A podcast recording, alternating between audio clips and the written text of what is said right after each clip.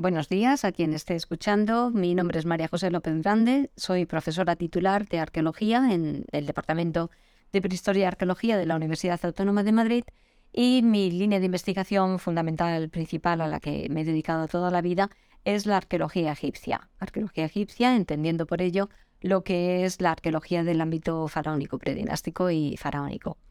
Eh, mi formación fue en esta misma universidad hace ya muchos años, años de licenciatura. Hice lo que fue la carrera de Geografía e Historia con la especialidad de dos años en Prehistoria y Arqueología. Cuando terminé, eh, pues tuve la suerte de, empezar a excavar en diferentes lugares y enseguida, al año mismo de, la licenciatura, de acabar la licenciatura, me pude ir a la Acrópolis Magna, al yacimiento que España tenía y tiene en, Egipto, que fue uno de mis primeros yacimientos, ya había excavado en otros sitios, pero fue la, realmente la primera vez que, fui a excavar Egipto. Eh, mi formación entonces era de arqueóloga y empecé a trabajar con la cerámica y a partir de ahí me gustó mucho el estudio de la cerámica y es también una de las líneas de investigación que más he desarrollado. Eh, quería hacer la tesis doctoral, lógicamente, porque me gustaba la investigación y eh, para ello pedí una beca predoctoral que la conseguí en el CSIC, porque había un departamento de Oriente Antiguo y Filología Bíblica que me interesaba más que las líneas de investigación que entonces había en este mismo departamento de Prehistoria y Arqueología. Hice la tesis y una vez hecha la tesis, que la hice sobre una divinidad eh, que tiene culto en el ámbito de Oriente Antiguo, pero también en Egipto. Esa fue la tesis doctoral que yo desarrollé y pedí, al acabarla, antes de acabarla, claro, pero en tiempo, pedí una posibilidad de hacer una beca postdoctoral en Inglaterra. La conseguí y estuve un año en el British Museum y un año en el University College. Desde allí me vine a la universidad con un contrato, tuve esa suerte, y entré en el Departamento de Historia del Arte, donde empecé a dar arte egipcio, además de otras asignaturas. Y luego desde allí me pude pasar en un momento dado al departamento de arqueología, donde llevo muchos años impartiendo muchas asignaturas, entre otras las que tienen que ver con la arqueología de Egipto y de Oriente Medio. Esa ha sido mi, trayectoria. Eh, he seguido excavando en Egipto, primero unos años en Heraclópolis Magna, después estuve también con el Museo de Hildesheim en, en Cantir, eh, después estuve en el proyecto Yehuti unos ocho años y actualmente estoy en el proyecto de Cubeta en Jagua, que se dirige desde la Universidad de Jaén. En cuanto a la docencia, me encanta la docencia, me gustan los alumnos, los sufro y ellos me sufren a mí. Creo que aprenden bastante, aunque nunca suficiente, y eso es lo que os puedo contar de, de mí. Genial. Pues vamos a proceder con las preguntas y queríamos un poco saber cuál fue tu primer punto de referencia en entrar en la arqueología. Bueno, mi primer punto de referencia fue, yo creo que la película de los Diez Mandamientos cuando tenía siete años. Eso fue la primera vez que yo vi faraones y el Nilo y el Mar Rojo y esas cosas y ya a partir de ahí, pues yo quería eh, saber más de aquello. Eh, ¿Qué ocurría? Que los libros de básica incluso los libros de Bob no tenían nada más que una página de Egipto donde venían las tres pirámides de Giza y luego mm, varias páginas de, de, Roma y de Grecia. Muy bonito, pero no era Egipto. Y entonces cayó en mis manos el libro de arte de Salvat, el volumen primero de la colección de Historia del Arte de Salvat, y ahí había como unas 40 o 50 páginas de Egipto, donde había tumbas, donde había templos, donde había, bueno, maravillas. Y, ya a partir de ahí yo decidí que, vamos, que sería egiptóloga, no sabía cómo, pero que sería egiptóloga. Empecé la carrera, hice arqueología, empecé a estudiar árabe, empecé a viajar a Egipto, también viajé a Grecia y a otros sitios siendo estudiante y, tuve esa suerte, ¿no? Quizá por mi preparación en, en saber dibujar cerámicas, en saber un poquito de árabe, pues tuve la opción de irme nada más a acabar la licenciatura, la carrera, pues a excavar a Heraclópolis Magna y ya no tuve escapatoria, o sea, ya, ya poseída por el antiguo Egipto hasta hoy. Impresionante, la verdad. y Iba a preguntarte, ¿alguien te incentivó en que continuaras o en el caso opuesto a que dejaras la arqueología con hobby? Las dos cosas. Por un lado, en mi casa querían que yo hiciera derecho y como era una niña que sacaba buenas notas, querían que fuera jueza. ¿Os imagináis? Yo de jueza, terrible. Eso, eso fue una batalla. En casa al final aceptaban que hiciera historia, historia del arte. Lo de arqueología lo vieron siempre complicado, pero bueno, al final lo hice y muy bien. Y ya en la carrera, ya estando aquí siendo estudiante, pues hubo algunos profesores que no les parecía bien que yo quisiera hacer eh, egiptología si en este país no había nada de egiptología. Sin embargo, una profesora, la profesora Rosario Lucas Pellicer, que ya ha fallecido, ella me dijo, tú si quieres eso, a por ello, aprende idiomas, y es verdad, estudia árabe, estudia inglés, y, y seguro que sales adelante. Y la hice caso, yo tenía muchas ganas, la verdad es que puse mucho de mi parte también, y aquí estoy. sin palabras, la verdad. Creo que la parte que más sorprende es el hecho de profesores que no lo ven como la mejor elección y luego la motivación de una profesora y lo lejos que te ha llevado. Creo que también sería importante remarcar sí. Sí, es que, verás, de, de Charo Lucas quiero recordar que ella fue la única mujer que participó en la campaña internacional de la UNESCO cuando el salvamento de los templos y todas estas cosas, ella estaba en el equipo español y lógicamente tenía un recuerdo maravilloso de Egipto. Ella no se dedicaba a la egiptología, pero comprendía que, me apasionara y siempre me animó. La verdad es que sí. Necesitamos más personas así. De tu, Perdón. de tu especialización, ¿cuándo fue que decidiste que preferías más, por ejemplo, el periodo predinástico que la las más recientes. No, no, no es que me guste más el predinástico. El predinástico me gusta, pero me he dedicado mucho al, Reino Nuevo, al primer periodo intermedio, al tercer periodo intermedio. No tengo una afinidad especial con una cronología concreta, aunque hay periodos que me parecen más interesantes. Em, ha sido más el estudio de los materiales, de la cultura material.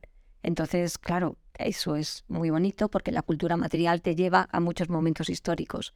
Entonces yo he estudiado la cerámica fundamentalmente en los primeros años de mis participaciones en excavaciones en Egipto, pues fue cerámica mm, de los periodos tardíos, Saíta, tercer periodo intermedio, en Heraclépolis Magna, también algo de primer periodo intermedio, porque allí hay unas cronologías muy, muy diversas. Cuando estuve en Cantir, que precisamente estuve en un equipo de, trabajo de estudio de materiales cerámicos, era cerámica del Reino Nuevo, mucha de ella ramésida, me gustó muchísimo. Y después en, en pues por ejemplo, tuve mucho material del Reino Nuevo y, segundo periodo intermedio, o sea que he tenido la suerte de moverme mucho en ámbitos cronológicos distintos a partir del estudio del material. Otro tema que me gusta muchísimo y que he desarrollado bastante es la iconografía. Y entonces, claro, la iconografía pues pasa igual, si tú estudias un motivo iconográfico, vas a buscar los orígenes, la evolución, entonces te mueves mucho en los periodos. Entonces eso te da una perspectiva eh, amplia de la historia, que siempre tienes, por supuesto, que hay que tener al lado, pero dentro de la también de lo que es de la línea de investigación de la cultura material.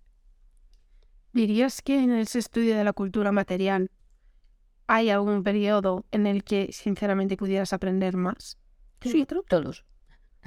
todos. En todos nunca se sabe suficiente y además a medida que vas aprendiendo más cosas, vas viendo que, te salen muchas más preguntas sobre aquello que ya conoces. O sea, en todos hay que aprender más de lo que sabes. ¿Y en estas expediciones arqueológicas en las que participaste, notaste que en algún momento había cierto... Por decirlo de alguna manera, ¿notaste que había cierta discriminación en el propio ámbito? Hacia las chicas, hacia la niña, nunca. Nunca. En ninguno de los equipos en los que yo he estado he sentido para nada esa sensación, ni por parte de los colegas con los que he estado, ni por parte siquiera de los egipcios, que fíjate, es difícil porque ellos tienen una cultura distinta a la nuestra, donde la mujer está en una situación diferente a la que nosotras tenemos la suerte de, de tener. Pero fíjate, Heracleopolis Magna desde los años 80, dirigida creo que desde 1984 por Carmen Peredie, la mudira, como dicen ellos, directora, era una señora, una señora joven, Carmen Pérez Díez, o ya jubilada, que ha sido la conservadora jefe del Museo Arqueológico de la sección de Antigüedades Egipcias y Orientales del Museo Arqueológico Nacional. En el equipo de Cantir éramos más mujeres que hombres, éramos alemanes, suizos, ingleses, española, y ningún problema, tampoco, en ningún sentido. en Yehuti para nada, hemos estado integradísimas las chicas, los chicos, eh, el equipo de personas también egipcias que había con nosotros, ningún problema, y en Kubeterhawa tampoco, o sea que no. ¿Dirías que la misma situación ocurría para visualizar el trabajo de investigación que estabais llevando entre España y Egipto? La manera mediática de tomarla. Yo creo que la verdad es que eh, he tenido mucha suerte porque en ese sentido nunca he sentido mm, ninguna falta de respeto ni hacia el equipo o a la parte femenina del equipo o algún sesgo con el equipo masculino. Las únicas diferencias que en ese sentido he notado yo de género es en el, en el trato de las personas egipcias con las que nos hemos relacionado mucho en todos los casos que cuando tenemos relaciones con ellos, yo que sé, nos invitan a una fiesta a sus casas, no vemos a las mujeres de la casa prácticamente, las vemos al final o al principio de esa fiestecita que nos han organizado, porque salen a saludarnos y luego se retiran. Pero eso es un sesgo cultural de ellos, no nuestro. Y además, estando trabajando en Egipto, muchas veces hemos tenido con nosotros personas egipcias, eh, pues restauradores o restauradoras Em, eh, las personas del Servicio de Antigüedades que son los, los que nos están apoyando en el trabajo, e inspectores les llamamos, pues hemos tenido inspectores o hemos tenido inspectoras. O sea que de verdad no he tenido nunca esa sensación de decir, oh, es que hay que ver qué discriminación más grande hacia las mujeres, ¿no? Entonces podría decirse que es una falacia el hecho de decir que la arqueología es más un trabajo desde el punto de vista más retrógrado, por decirlo de una manera. ¿Es algo más de hombres que de mujeres? Mm, en mi experiencia, para nada. En mi experiencia he tenido muchas profesoras de arqueología, he tenido director de tesis, es verdad, directora de memoria de licenciatura, he tenido tutores en los sitios, en los lugares de investigación a los que he ido, pero he tenido tutoras, tanto en el Museo Británico donde tuve un tutor, como en el University College tuve un tutor, pero en el McDonald Institute, que también he estado en Cambridge, tuve una tutora. No he notado nunca esa, esa sensación, he tenido esa suerte. Quizás se haya dado en otras personas, pero la verdad es que en mi experiencia no he tenido nunca ese problema. ¿Y dirías que tal vez se pudiera llevar esa misma sensación al estudio de la propia materia cultural que podéis adquirir en, las, en los yacimientos? Tipo de la interpretación Hombre, eh, que, la, que tenemos una sensibilidad distinta y que a lo mejor yo me dedico a algunos temas que a lo mejor un, colega varón no hubiera elegido, pues quizá, pero creo que tampoco. Es verdad que yo, por ejemplo, un proyecto de investigación que desarrollé precisamente cuando estuve en Cambridge era sobre, eh, dentro de las cerámicas, aquellas que representaban pues pechos femeninos o que tenían unas connotaciones con la maternidad, pues a lo mejor ese tema a un colega masculino no se le hubiera ocurrido. No lo sé, es que no lo sé. Yo lo desarrollé. Y la bibliografía que he consultado en esa línea, pues eh, es eh, tanto de hombres como de mujeres. O sea que yo no creo que esa... Eh, a lo mejor hace 40 años, 50 años, esas cosas se daban, pero en el ámbito de la práctica de la arqueología egipcia, o yo he tenido mucha suerte o esas diferencias no las he notado. No, yo creo que es interesante ver que a veces tenemos esta idea de que se pone la idea de todo ha sido mal y luego ahora resulta que con el surgimiento del feminismo se oscurece parte de la historia y luego a lo mejor pues como es tu caso que escuchamos que no es cierto que todo fuese malo, o sea, había cosas buenas y había cosas pues bueno que eran puntual. Sí, sí, lo que yo veo y es fantástico que esté pasando es que ahora se presta mucho más atención aquellos temas donde la mujer estaba muy poco representada en los estudios de antigüedad. Entonces, eso es estupendo. Que haya una nueva manera de exponer en un museo pues todo lo que vemos, ¿no? Que no está solo en manos de los hombres, sino que hombres y mujeres hemos sido parte de la historia. Esa faceta es, es extraordinaria y es muy educativa y creo que es fundamental desarrollarla. Pero en el ámbito de trabajo y en el ámbito de, del estudio de la, de la egiptología o de la arqueología de Egipto, yo sé problema no lo veo. El otro día me preguntaban si en el aula, cuando yo doy clase, veo algún sesgo entre los chicos y las chicas. Yo creo que ninguno. Yo creo que todos participan de la misma manera, que todos actúan de, la manera correspondiente y, que no. Eh, que si solamente hay varones que son eh, los, eh, ¿cómo se llama? Las personas estas que, que en clase son los delegados. Pues precisamente este año hemos tenido delegada. o sea que quiero decirte que es que es estupendo que esto esté pasando y creo que tenemos que valorar todo lo que se está consiguiendo. Entonces hay muchas más cosas que hacer, pero creo que vamos por un buen camino. Una pregunta relacionada con el ámbito docente. ¿Crees que a lo largo de los años que has estado impartiendo clases has notado un aumento o un menos nivel, no sé decir la palabra, perdón, eh, de nivel entre mujeres y hombres presentes en clase? Digo que, por ejemplo, Carlos, desde mi punto de vista, en los últimos años sí que se nota más la presencia de mujeres en muchos y nuevos ámbitos de estudio sí. en comparación a cómo se pintaba antes. Es posible, pero en el ámbito de los estudios nuestros de historia y geografía, que es cuando yo era estudiante, o ahora um, muchas de las clases que yo he dado han sido en grados de historia del arte o de ciencias y lenguas de la antigüedad, donde hemos estado tanto chicas como chicos, quizá más chicas en algunos casos, pero en algunas ocasiones, claro, han sido muchos años y muchas asignaturas. Te ha sorprendido que había un buen número de, de chicos. Entonces, y el nivel cultural de todos, pues muy parecido, tanto ellos como ellas.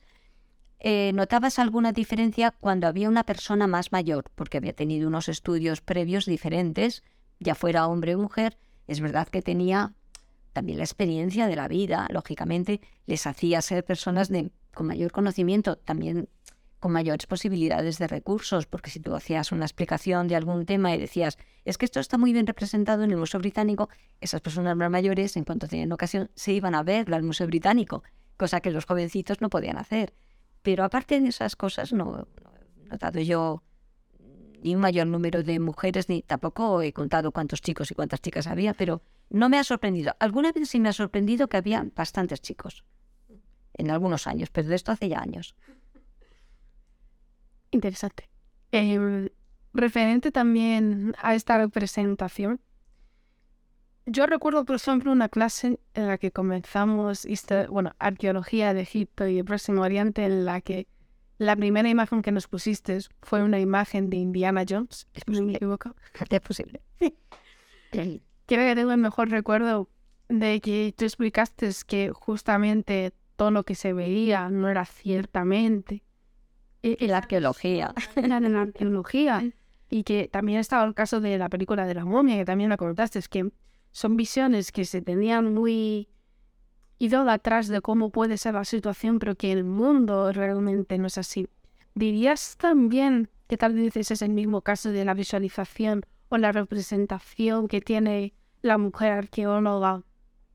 No solo en el hecho de no aparecemos como los personajes principales en muchas de este tipo de series, sino en... Parece que siempre tiene una tendencia a ella. Siempre tendremos a Lara Croft, ¿no? Se llamaba Lara Croft, sí. también era arqueóloga. Eso ya me lo preguntaron una vez en una de estas entrevistas que hacen para uno de estos periódicos, 20 minutos o no sé qué, y, y me, no sé, decían, te vamos a poner eh, la, Indiana Jones española. Y yo, no, no, no, no, Indiana Jones nada, yo, si acaso la Lara Croft, me parece que se llamaba así.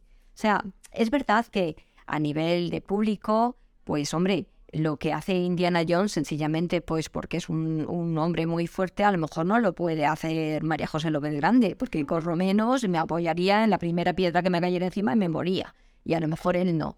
Entonces ni yo puedo ir arrastrándome detrás de un camión como va él en la me parece que es en busca del arca perdida, ni nada por el estilo. Pero es verdad que la arqueología no es así. A mí no me ha pasado nunca nada de eso. Y como os decía en clase, hablando de la película de la momia, escarabeos hemos encontrado muchos, muchas veces en las excavaciones. Escarabajos que vayan ahí andando como una, como una marea y que te van a comer, pues no. Y el libro de los muertos no es un libro que se abre con unas ruedas. Todo eso es mentira, pero es muy divertido. Entonces, bueno, pues hay que decir en clase, porque los niños pueden venir a clase eh, en la universidad habiendo visto la momia y en busca de la arca perdida. Y a lo mejor lo que se esperan es encontrar eso. Y no es así. No es así. Es muy bonito, muy divertido, pero no es así. La verdad. ¿Y dirías que a lo mejor estaría interesante que, por ejemplo, en la versión española que tenemos de Tyler Jones, que tuviéramos, por ejemplo, a una María José Jones que fuese que... Es posible, es posible que fuera bonito hacerlo. Mm, María, que la conocéis, María Luisa Soto, que es vuestra profesora también, no sé si vais a hablar con ella, ella es cava en Tanzania y allí hicieron para divulgar y dar a conocer lo que estaban haciendo los arqueólogos una especie de, de TVO donde María era la protagonista que contaba las cosas. Entonces, es una. Preguntadle a ella, porque yo solo lo contó ella en una reunión de departamento donde hablábamos un poco de nuestros proyectos y a mí me pareció genial. Entonces, hablad con ella porque ella es un poco la tarea Jones de española en Tanzania. Justamente había salido para comentarlo una nueva película creo que se llama momias.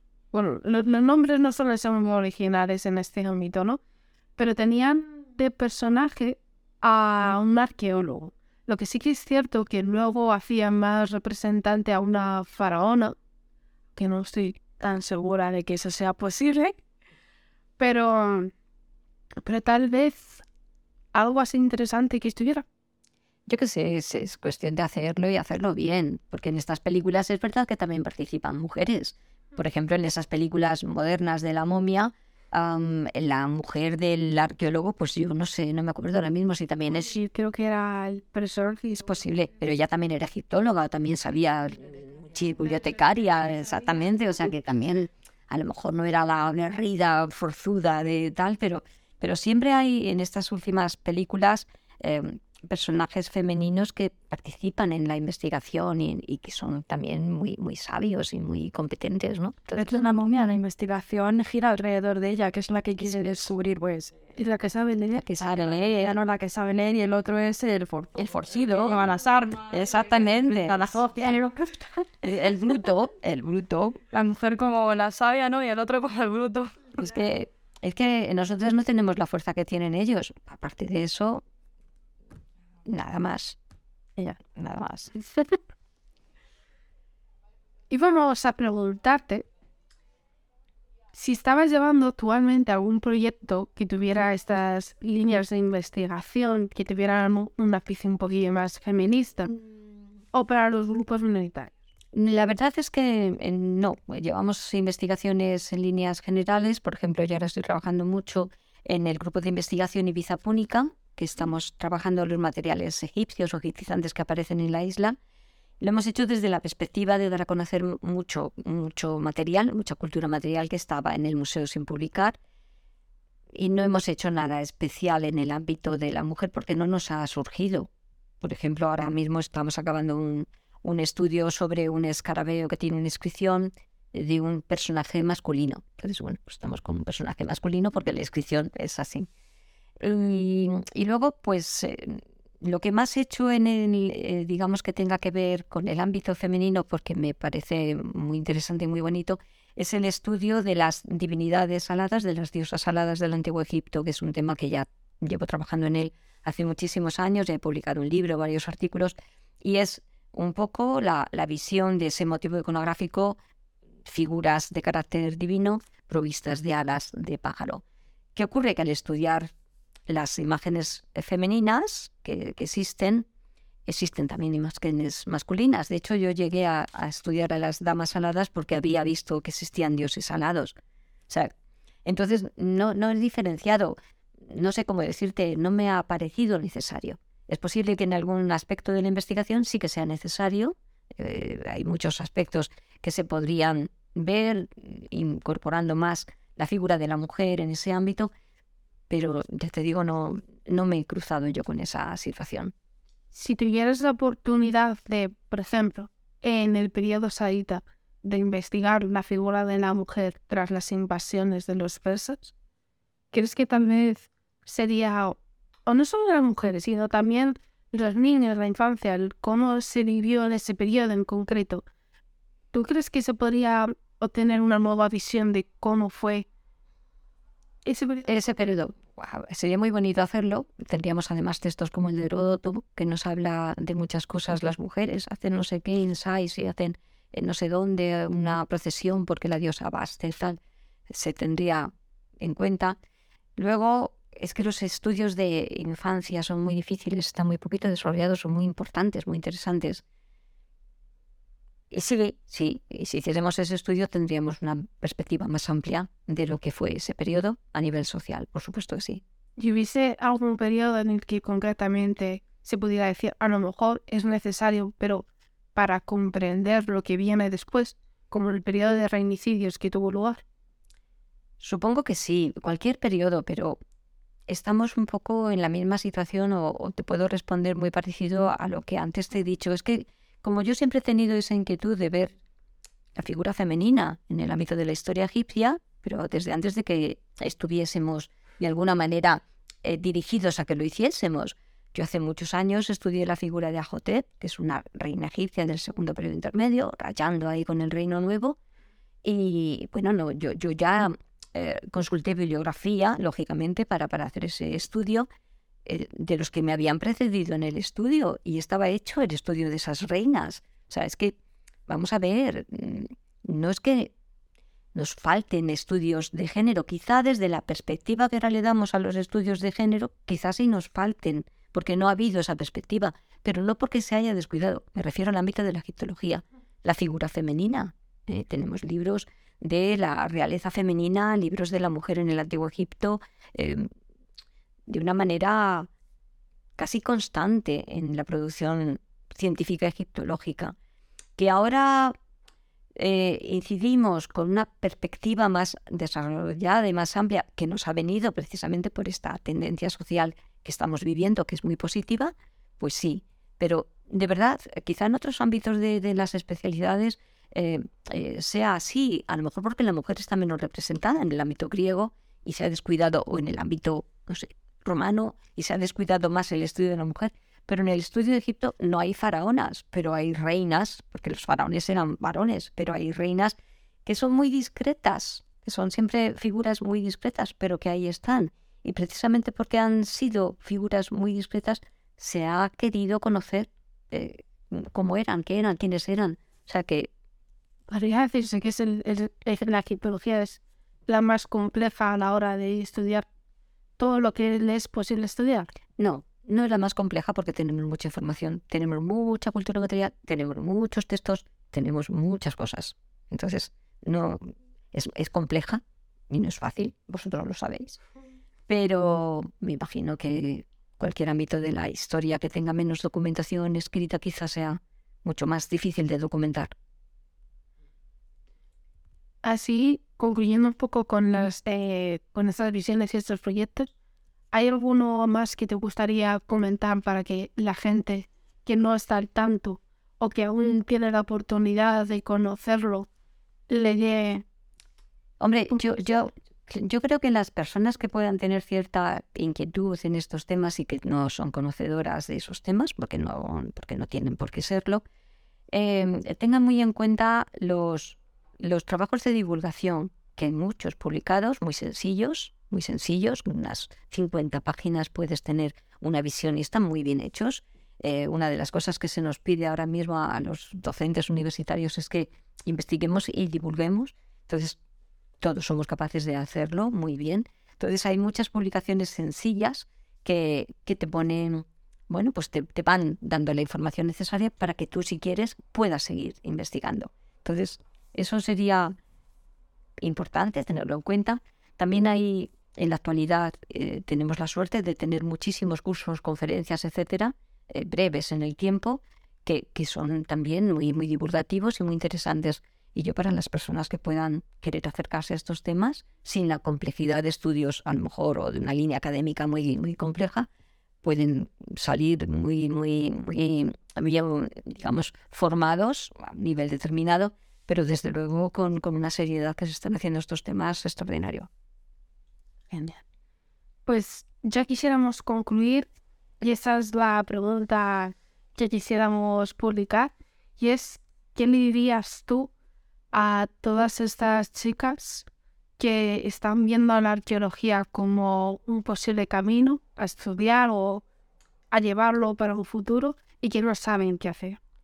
Pues que si les gusta de verdad lo hagan ahora se meten en un, tema complicado en el que tienen que poner todo, todo, todo de su parte, en el que se tienen que esforzar muchísimo, no porque la competencia de sus compañeros varones vaya a perjudicarles, sino porque el camino es largo y es duro y hay que, hay que hacerlo muy bien.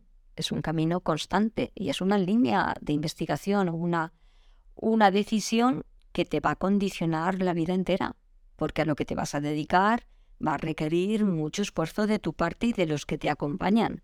Te vas a tener que ir al extranjero, te vas a tener que ir a veces a países donde es incómodo vivir, donde puede surgir la revolución de la primavera, pues como me pasó a mí, lo pasas allí de alguna manera más o menos bien, pero en tu casa lo pasan fatal. Esas cosas, porque investigamos en Egipto, y Egipto es un país pues, que tiene una ubicación determinada en el norte de África y una problemática social y política pues muy próxima al, próximo Oriente. Entonces, todo eso lo, lo tiene que tener en cuenta. Pero si realmente quiere, tiene ganas de aprender idiomas, tiene ganas de estudiar muchísimo, adelante, que desde luego le va, le va a compensar si realmente le gusta. Pues esto es todo. Y muchísimas gracias a vosotras por tu dedicación. Y a vosotras por vuestra amabilidad. bueno, pues